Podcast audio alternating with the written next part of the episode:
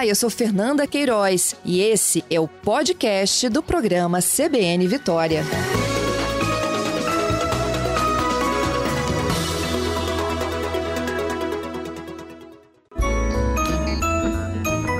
Questões de Família, com José Eduardo Coelho Dias. Oferecimento Med Senior, o plano de saúde da geração mais protegida. Zedu, bom dia. Bom dia, Fernanda. Bom dia aos nossos queridos ouvintes da Rádio CBN. Zedu, você sabe que quem manda na gente aqui são os nossos ouvintes, né? E ah, quando eles pedem, certeza. a gente rapidamente obedece. Sem pestanejar. Não é? E nos últimos dias, vários ouvintes, pelo menos dois aqui eu já tenho registros, né? Me pediram que a gente incluísse no Questões de Família um tema que a gente já tratou, tá? Em outras oportunidades, mas eles querem mesmo tirar dúvidas aqui sobre como é que funcionam os regimes de separação de bens. Eu tenho uma pergunta certo. da Jaqueline, a Jaqueline falou de um, um casal sem filhos, casado há 20 anos, com regime de separação total de bens, como é que ficariam os bens depois. O Marcos também me mandou uma outra pergunta sobre herança, o que vem a ser chamado meiro ou meira num processo de herança. Então a gente resolveu fazer um, um ping-pong aqui sobre como funciona, para ajudar esses e os demais que estão conosco aqui nesta manhã de segunda. Vamos lá? Vamos lá. Fernanda, vamos dar só uma, uma explicação para o nosso, nosso ouvinte entender, o que às vezes é até uma dificuldade nossa, de profissionais do direito, é, com relação ao nosso direito sucessório.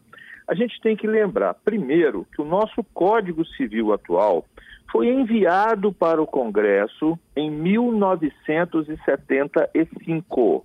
Note bem, o Código de 2002 foi enviado para o Congresso em 1975.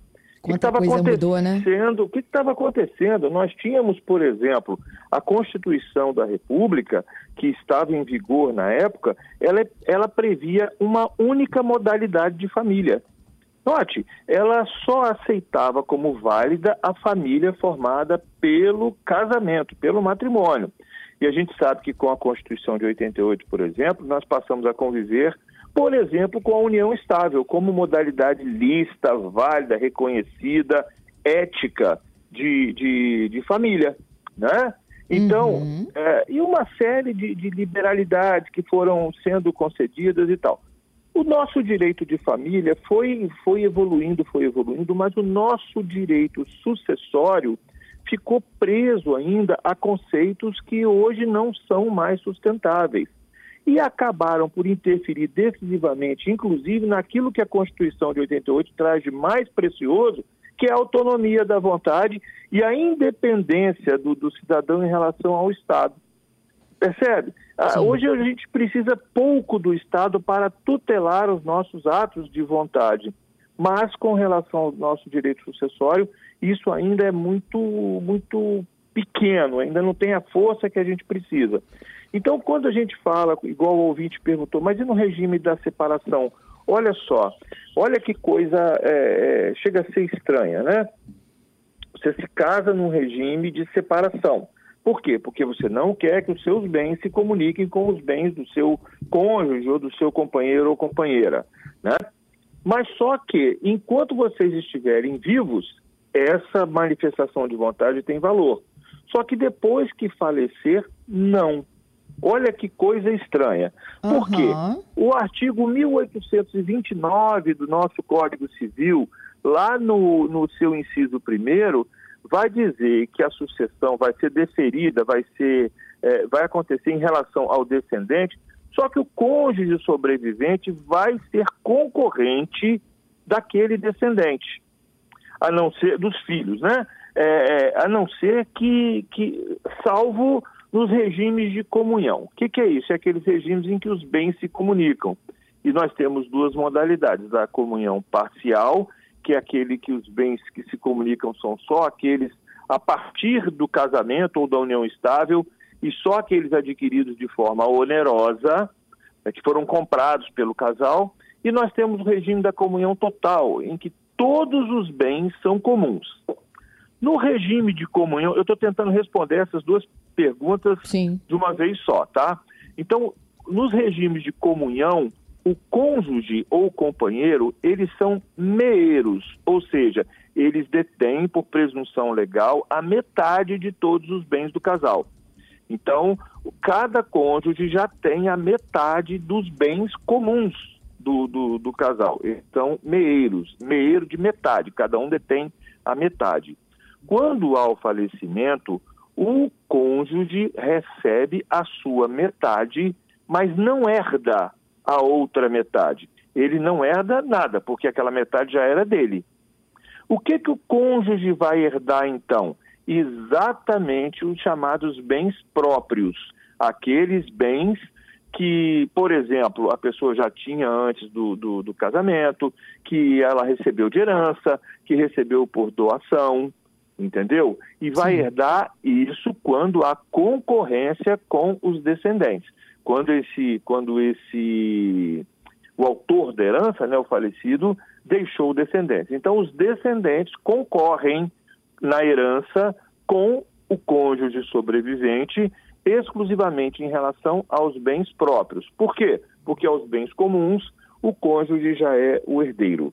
E isso é um contrassenso do nosso direito, né? Porque se a pessoa se casou num regime de separação, evidentemente que ela não queria a comunicação mas essa comunicação acontece de uma forma que a gente brinca, uma brincadeira de humor negro, vamos dizer assim, que, que a pessoa vale mais morta do que viva em determinadas situações. O nosso comentarista José Eduardo Coelho Dias nos explica aqui quais são as diferentes formas da gente interpretar a separação de bens, como, a gente iniciou, na verdade, o quadro falando um pouco da comunhão de bens.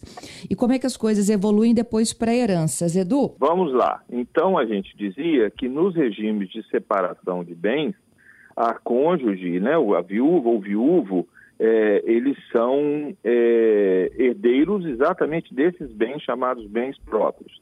Agora preste atenção, Fernanda, isso só se dá no regime de separação convencional. Porque, olha só, é, há um outro regime de separação que a gente precisa falar. Nós temos o regime de separação obrigatória. O que, que é o regime de separação obrigatória de bens? São aqueles casos em que a pessoa, em que a lei não autoriza que o casamento se dê em outro modelo, em que a lei determina que haja a separação.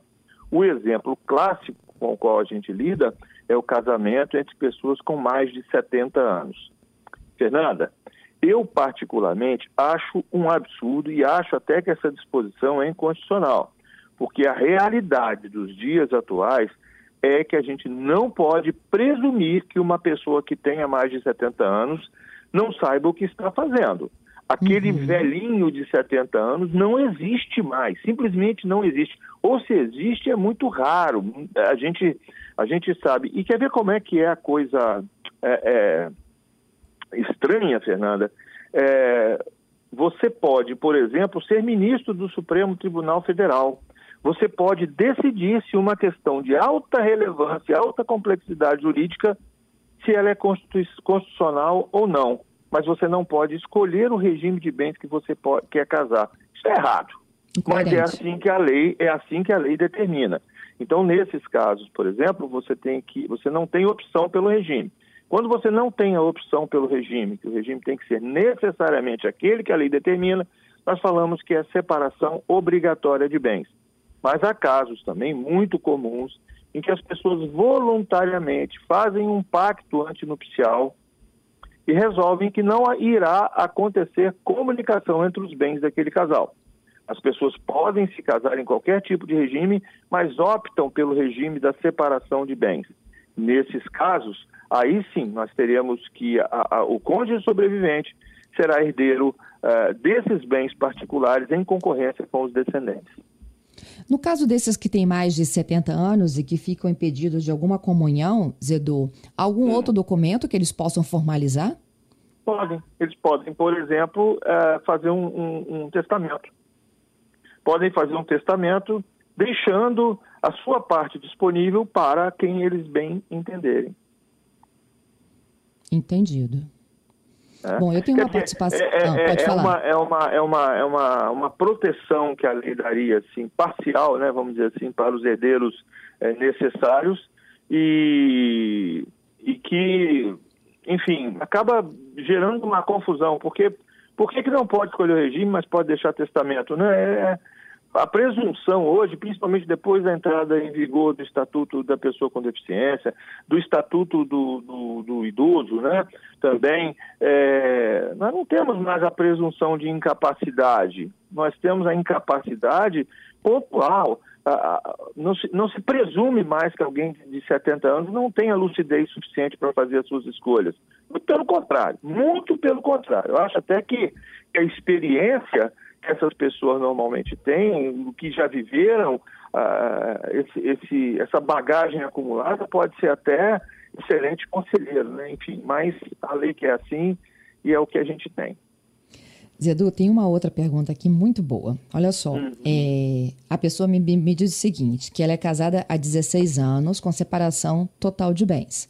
Uhum. Só que anteriormente ao casamento, eles conviveram outros quatro anos juntos. Aí ela pergunta o seguinte: se esses quatro anos que antecedem os 16 do casamento, se configura a separação total ou não? É, olha só. E aí nós temos realmente, a pergunta é boa, não, a pergunta é excelente. É pergunta de, de, de, de fase final de concurso para juiz, né? Vamos dizer assim. a banca, quando quer eliminar um candidato, faz uma pergunta dessas, né? Então vamos lá. O que, que acontece? É, quando você não celebra um contrato por escrito e tem uma relação convivencial, ou seja, uma união estável, o Código Civil vai dizer lá no seu artigo 1725 que o regime de bens daquela união estável será o regime da comunhão parcial. Ok? Aí nós temos a seguinte situação. Depois você vai e celebra um casamento, contrai núpcias, celebra o casamento formal e você faz uma modificação de regime. Olha só, Fernanda, há corrente doutrinária que entenda que essa modificação do regime não seria válida.